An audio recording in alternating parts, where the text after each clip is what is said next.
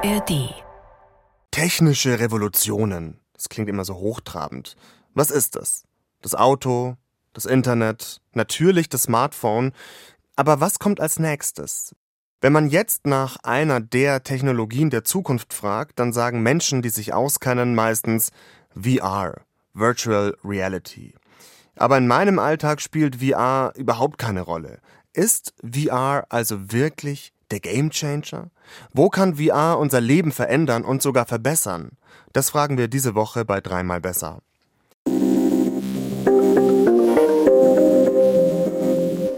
Und dazu schauen wir uns an, wo VR zur Revolution werden kann und vielleicht sogar schon ist. In Ansatz 1 geht es um den Einsatz von VR in der Arbeitswelt.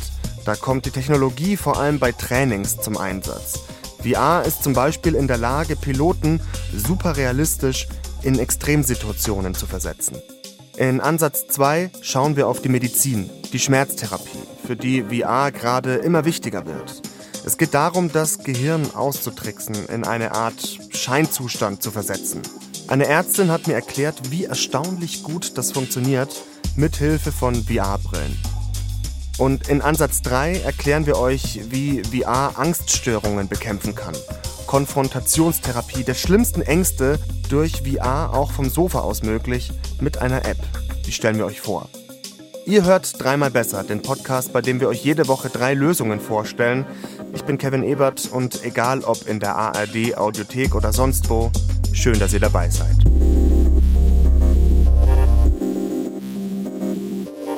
Bevor wir jetzt richtig tief einsteigen, müssen wir kurz klären, was VR eigentlich ist.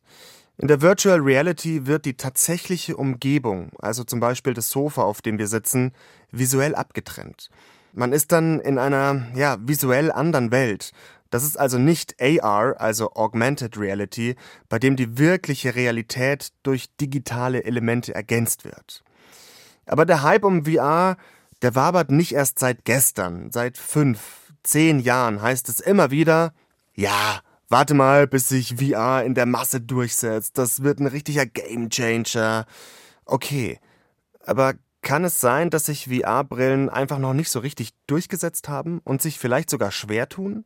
Damit läuft keiner in der Stadt rum, das hat keiner im Bus auf oder im Flugzeug. Das heißt, es ist nicht so sichtbar, wie damals die Smartphone-Revolution war, wo du plötzlich jeden gesehen hast, draußen, überall, egal wo, in der Schule, auf der Arbeit, im Bus.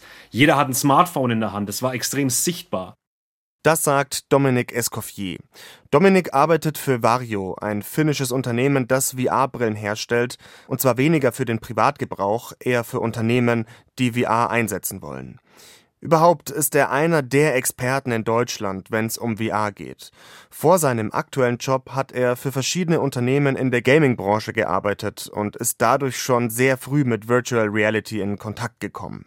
Mit Dominik habe ich darüber geredet, was der Status quo in Sachen VR ist. Er sagt, nach dem Hype braucht es erstmal so ein paar Jahre, damit sich die Technologie etabliert, damit sich Hardware und Software weiterentwickeln. Beim Gaming, sagt er, ist VR schon massentauglich. Die Umsatzzahlen der letzten VR-Brille des Meta-Konzerns liegen über den Verkaufszahlen der neuesten Xbox. Aber VR ist nicht nur was für Entertainment. Auch die Industrie setzt voll auf VR. Durch virtuelle Schulungen, Trainings, Fortbildungen. In den verschiedensten Bereichen, zum Beispiel auch für Chirurgen.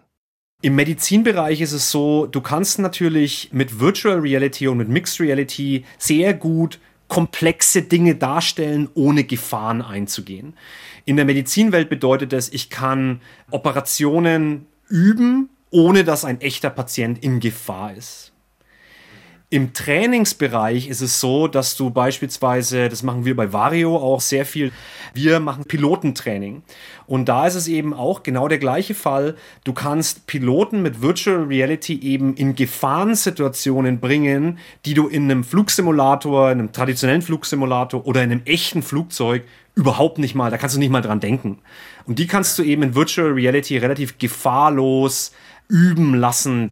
Also kann ich mir das vorstellen, ihr schickt denen die Brillen oder die kommen da ins Zentrum der Firma und dann gibt es da einfach mal so eine Session, fliegen bei extremen Turbulenzen oder, oder gibt es eine spezielle Software? Das ist genauso. Da gibt es eine spezielle Software. Wir schicken denen die Brillen und die machen das teilweise in ihren eigenen Einrichtungen. Die haben teilweise große Ausbildungszentren. Und was natürlich der große Vorteil ist bei sowas wie Pilotentraining, der ein oder andere kennt vielleicht diese traditionellen Flugsimulatoren. Das sind komplette Räume, wo das Cockpit komplett nachgebaut ist. Jeder Schalter wird nachgebaut. Der ganze Raum steht auf hydraulischen Stelzen, sodass du auch die G-Kräfte simulieren kannst. Und mit Virtual Reality kannst du dir das eigentlich alles sehr kosteneffizient auch nachstellen. Denn du musst eben keinen kompletten Raum bauen und den auf eine hydraulische Plattform stellen, sondern du musst eigentlich nur den Sitz auf die hydraulische Plattform stellen. Und dadurch sparst du dir natürlich viel, viel Geld, viel Platz und kannst dadurch auch auf dem gleichen Raum mehr Piloten trainieren.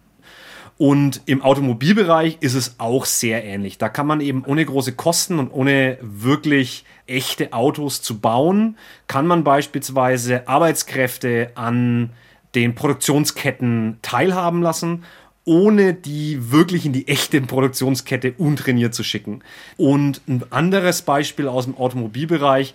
Audi war schon sehr früh dabei, Virtual Reality zu nutzen. Nicht nur für die Ausbildung von Arbeitskräften, sondern auch für Autohäuser.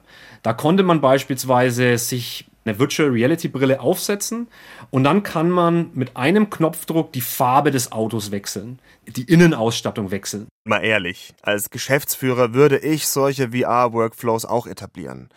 Und diese Coachings brauchen auch keine High-End-Grafik. Da reicht es, wenn das Programm zum Beispiel alle Hebel und Knöpfe in einem Flugzeugcockpit oder von einer Maschine am Fließband so darstellt, dass die Mitarbeiter die Handgriffe üben können. Es geht darum, in einer Immersion zu versinken, also einen Zustand zu erreichen, in dem das Gehirn die virtuelle Realität als echte Realität wahrnimmt. Und beim Coaching gilt, je stärker die Immersion, desto besser die Lerneffekte. Und das ist übrigens nichts, was nur eine Handvoll Unternehmen auf der Welt machen. Dominik sagt, vor allem die Automobil- und Luftfahrtindustrie haben VR schon fest in ihre Abläufe integriert. Je hochpreisiger das Produkt ist, und je größer die Gefahr ist, eine Situation in echt zu trainieren, desto wahrscheinlicher ist es, dass es heutzutage schon State of the Art verwendet wird als Technologie, als Werkzeug. Da könnte man sich ja fast denken, das ist ja ein grenzenloses Anwendungsfeld, aber das glaube ich nicht. Gibt es auch Grenzen für VR und wenn ja, welche? einfach nur die Ausmaße der Geräte. Auch wenn die jetzt immer schmaler und immer kleiner werden, du hast immer noch nicht so eine große Taucherbrille auf dem Kopf.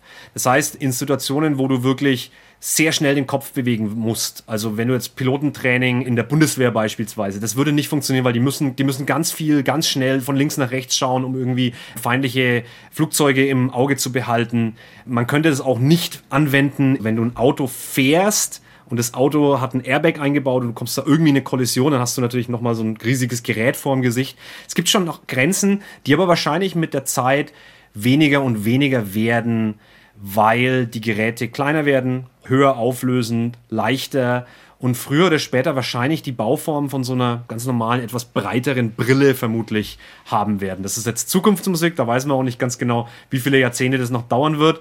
Aber es kann man sich schon vorstellen, dass irgendwann diese Einschränkungen mehr und mehr verschwinden, wenn die Technik besser und besser wird.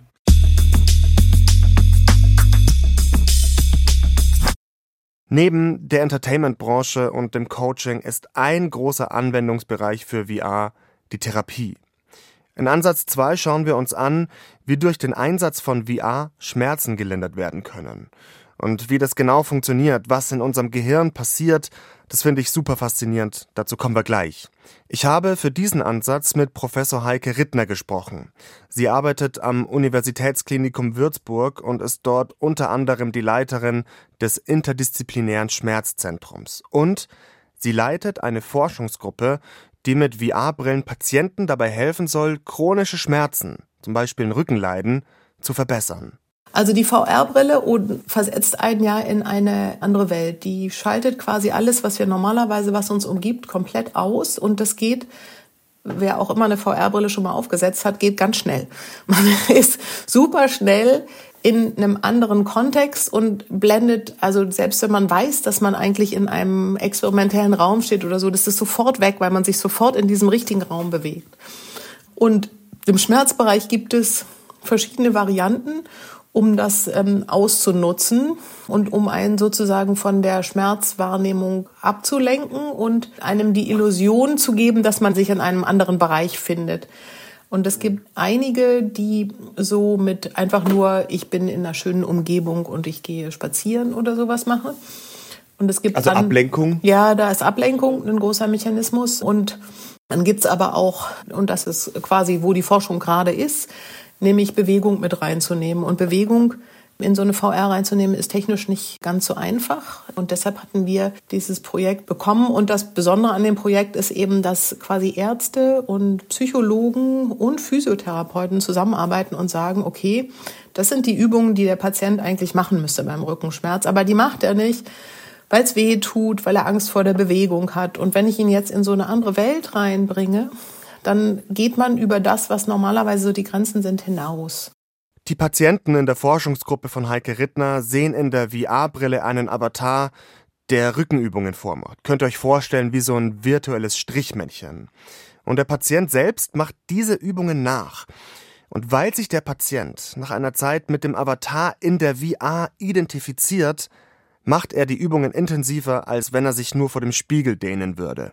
Wir haben das jetzt auch schon bei den ersten Untersuchungen gesehen, dass man einfach mehr macht, weil man sich eben so fühlt wie die Person in dieser Welt. Und vielleicht können Sie noch mal beschreiben, was sieht diese Person dann in dieser neuen Realität? Ja, also so wie wir das quasi die erste Umgebung gemacht haben, ist, dass diese Person in eine Spielzeugfabrik reinkommt und das ist einfach erstmal ein angenehmer Raum. Es gibt dann ein Fenster an der Seite, wo man auch noch rausgucken kann. Und Sie sehen, das hat einfach so einen Werkstattcharakter. Was sind da Ergebnisse? Also wie fruchtet das bei den Patienten und Patientinnen? Die Erfahrung, die wir gemacht haben, ist, dass es sehr gut angenommen wird. Also die Leute denen macht es Spaß und es sind also quasi auch dieses unmittelbare Feedback ist, glaube ich, ganz gut. Und dass man immer gleich weiß, man sitzt nicht alleine zu Hause und macht eine Übung, die einem der Physiotherapeut irgendwann mal erklärt hat und weiß auch nicht, ob man es jetzt richtig macht. Also das ist, glaube ich, ein guter Teil dabei, dass man eben gleich merkt, okay, ja, das ist richtig so oder das ist nicht richtig so. Und das macht eben einfach auch Spaß, weil es eine schöne Umgebung ist. Dabei wissen die ja in dem Moment trotzdem, dass die in der virtuellen Realität sind. Ja, das ist genau. ja nicht so, als würde man da komplett im Blackout nur noch im Delirium rumlaufen und es komplett vergessen. Aber was passiert denn dann im Gehirn, dass es dann trotzdem funktioniert? Trickst man das Gehirn aus? Der Mensch ist ja sehr visuell geprägt. Also selbst wenn wir vom Kopf her wissen, dass wir jetzt keineswegs in der Spielzeugfabrik, sondern einfach nur zu Hause in unserem Wohnzimmer sind, ist der visuelle Reiz überwiegt immer allen anderen Reizen. Es gibt so ein ganz cooles Beispiel, das ist so eine Gummihand. Heike Rittner spricht das sogenannte Rubberhand-Experiment an. Und das macht deutlich, wie stark unser Gehirn auf visuelle Reize reagiert und deshalb erkläre ich euch das kurz. Der Proband legt beide Hände auf einen Tisch. Eine direkt vor sich und die andere ein bisschen weiter weg. Und dazwischen kommt eine Trennwand. Er kann nur eine Hand sehen. Dort, wo die zweite Hand liegen müsste, platziert ein Wissenschaftler eine Gummihand und legt eine Decke darüber, die bis zur Schulter reicht, sodass es wirklich so aussieht, als würde die Hand zum Probanden gehören. Und jetzt streichelt der Wissenschaftler die Hand, die außer Sicht hinter dieser Trennwand ist, und die Gummihand gleichzeitig. Und was dann passiert, ist krass. Langsam aber sicher überträgt das Gehirn die Streichelberührung von der echten auf die Gummihand. Der Proband denkt, die Hand gehört zu ihm, obwohl er weiß, dass sie aus Gummi ist. Sogar Hitze und Kälte empfindet er jetzt an der Gummihand. Und das Experiment endet meistens mit einem Hammerschlag auf diese Fake-Hand. Der Proband erschrickt und spürt sogar kurz Schmerz. Das Gehirn wird ausgetrickst. Einen Link zu einem Video, das zeigt, wie dieses Experiment aussieht, packen wir euch in die Show Notes. Und im Prinzip passiert genau das gleiche wie beim Rubberhand-Experiment, auch durch die VR-Brille. Das ist ein ganz faszinierendes Beispiel dafür, wie sehr man dann auch dieses, was man sieht, annimmt als das eigene. Ne? Das ist, also die visuelle Kontrolle ist total wichtig. Als würde das Visuelle die Realität so ein bisschen überschreiben. Ja, genau. So genau, ne? genau. Also mhm. das, was wir sehen, ist immer noch wichtiger, als was wir irgendwo fühlen. Wenn das so gut funktioniert, da gibt es jetzt schon Studien, Sie merken das in, in Ihrer Studie im Alltag auch. Wie weit verbreitet sind solche Methoden mit VR-Brillen denn im Schmerzbereich? Also das ist, glaube ich, ein Bereich, der sich gerade entwickelt. Und zwar auch in vielen Bereichen. In dem chronischen Schmerzbereich kommt es jetzt gerade so für so physiotherapeutische Übungen. Und am Ende des Tages wäre es natürlich gut, dass man das eben nicht nur im Klinikum hat, sondern dass man das auch für eine Heimanwendung hat. Ich habe jetzt gerade noch mal überlegt, es gibt auch in der die Uni Bern, die das auch in der Notfallaufnahme einsetzen, ne? also wo man einfach VR dann da auch zur Schmerzlinderung noch mal einsetzt, wo man in eine andere Umgebung kommt und dann vielleicht Wundversorgung damit machen kann und so. Das sind so die Bereiche, die sich jetzt gerade entwickeln und die anderen sind noch eher im Forschungsbereich, aber ich glaube, es drängt jetzt einfach rein.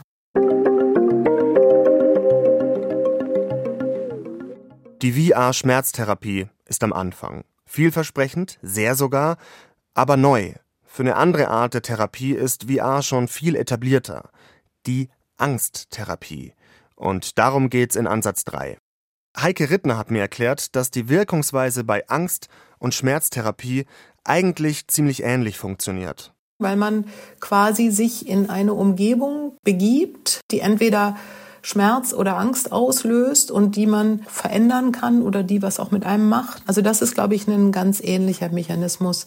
Die Angsttherapie spielt noch mehr auf alles, was mit Denken zu tun hat, an Denken und Gefühlen, sage ich jetzt mal so. Nehmen wir mal das Beispiel die Agoraphobie, also Angst vor überfüllten Plätzen, Bussen, Aufzügen, so eine Art Platzangst. Eines der effektivsten Mittel, solche Ängste zu bekämpfen, ist die Konfrontationstherapie. Für viele Menschen ist das aber schwierig, weil die Überwindung ebenso groß ist in Real Life. In der virtuellen Realität funktioniert das einfacher. Betroffene wissen, die Situation ist am Ende des Tages nicht echt. Wenn die Angst kommt und zu stark kommt, dann kann ich mir immer noch die VR-Brille vom Kopf reißen. Aber die Angst, die ist für unser Gehirn dasselbe, als würden wir wirklich in einem überfüllten Aufzug mit fremden Menschen stehen.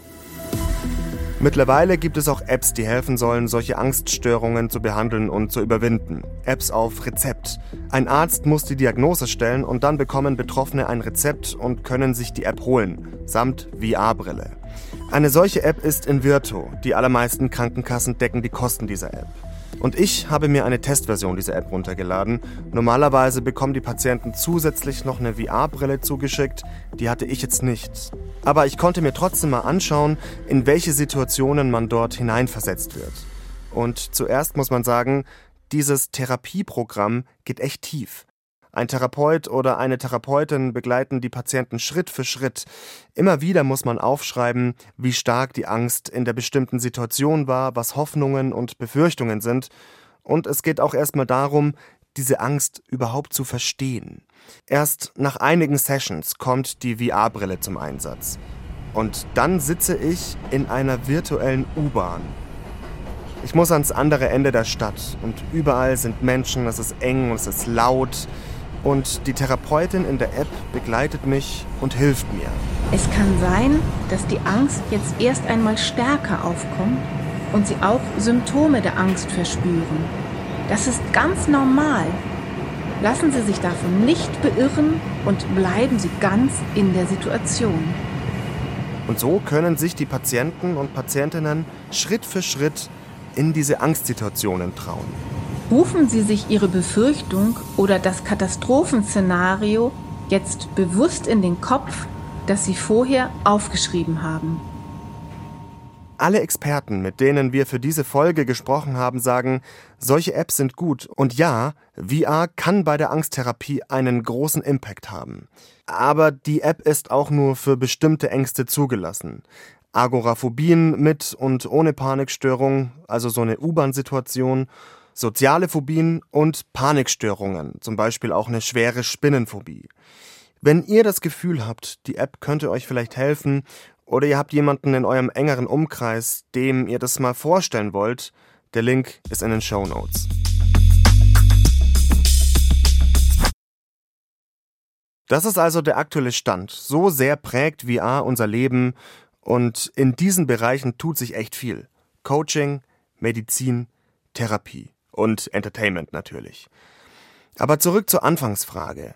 Wie sieht denn jetzt unsere Zukunft aus? Das habe ich nochmal Dominik Escoffier gefragt, den kennt ihr ja schon. Ich gehe davon aus, dass die Brillen in zehn Jahren auf jeden Fall verschiedene Anwendungsbereiche haben. Du hast wahrscheinlich sowas wie einen Schieberegler, du kannst den wahrscheinlich komplett auf Virtual Reality stellen, wenn du daheim bist, alleine und du möchtest komplett eintauchen in eine Fantasiewelt, wie es viele Leute mit Videospielen machen. Und dann könntest du auch auf Augmented Reality umstellen, sodass eben die Außenwelt sieht, wohin du schaust, dass du Augenkontakt herstellen kannst mit deiner Umwelt.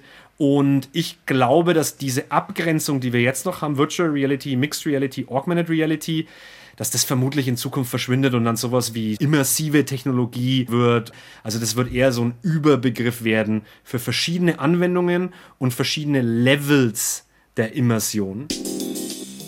Und das Nice to Know, diese Folge, zeigt, was mit VR möglich ist. Letztendlich kann man sich ja eigentlich in jede Situation begeben, die existiert und auch in den Prozess des Sterbens. Eine australische Kunstinstallation simuliert den Weg von Herz bis Hirntod in VR. Muss man dazu sagen, das wird von vielen Seiten auch kritisch betrachtet. Aber wer es mag, kann sich das ja mal anschauen, verlinken wir euch auf jeden Fall. Ich persönlich glaube, ich würde eher in ein schönes Land reisen mit so einer VR-Brille. Aber jeder wie er mag. Und jetzt habe ich noch einen Podcast-Tipp für euch, passend zum Thema Gaming und Virtual Reality. Levels und Soundtracks heißt er. Die Hosts Friedel Achten und Jakob Wiegrab laden sich spannende Menschen ein, um mit denen über ihre Lieblingsvideospiele und deren Soundtracks zu quatschen. Welche Spiele haben die Leben am meisten geprägt? Welche Soundtracks feiern sie besonders? Zu Gast waren zum Beispiel schon YouTuberin Cold Mirror, Moderator Donny O'Sullivan und ich. Ich war da auch mal. War ziemlich cool. Levels und Soundtracks, der musikalische Gaming-Podcast, den gibt's jede Woche mit einer neuen Folge in der ARD Audiothek. Hört da mal rein und ansonsten gibt's nächste Woche wieder eine neue Folge dreimal besser. Mein Redakteur Caspar von Au, meine Redakteurinnen Nina Lenz, Linda Becker und ich wir wünschen euch noch eine gute Zeit.